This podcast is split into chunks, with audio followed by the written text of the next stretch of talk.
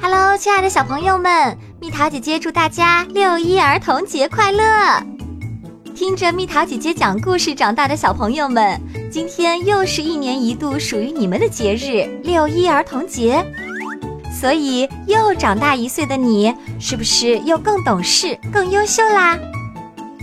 有的小朋友今年九月份就要成为新的一年级的小学生啦，你们做好准备了吗？上学是非常愉快又有些小挑战的事情哦。那么今天儿童节，你们又参与了哪些活动，做了哪些事情呢？别忘了和蜜桃姐姐分享哦。祝小朋友们开开心心、健健康康，天天有进步。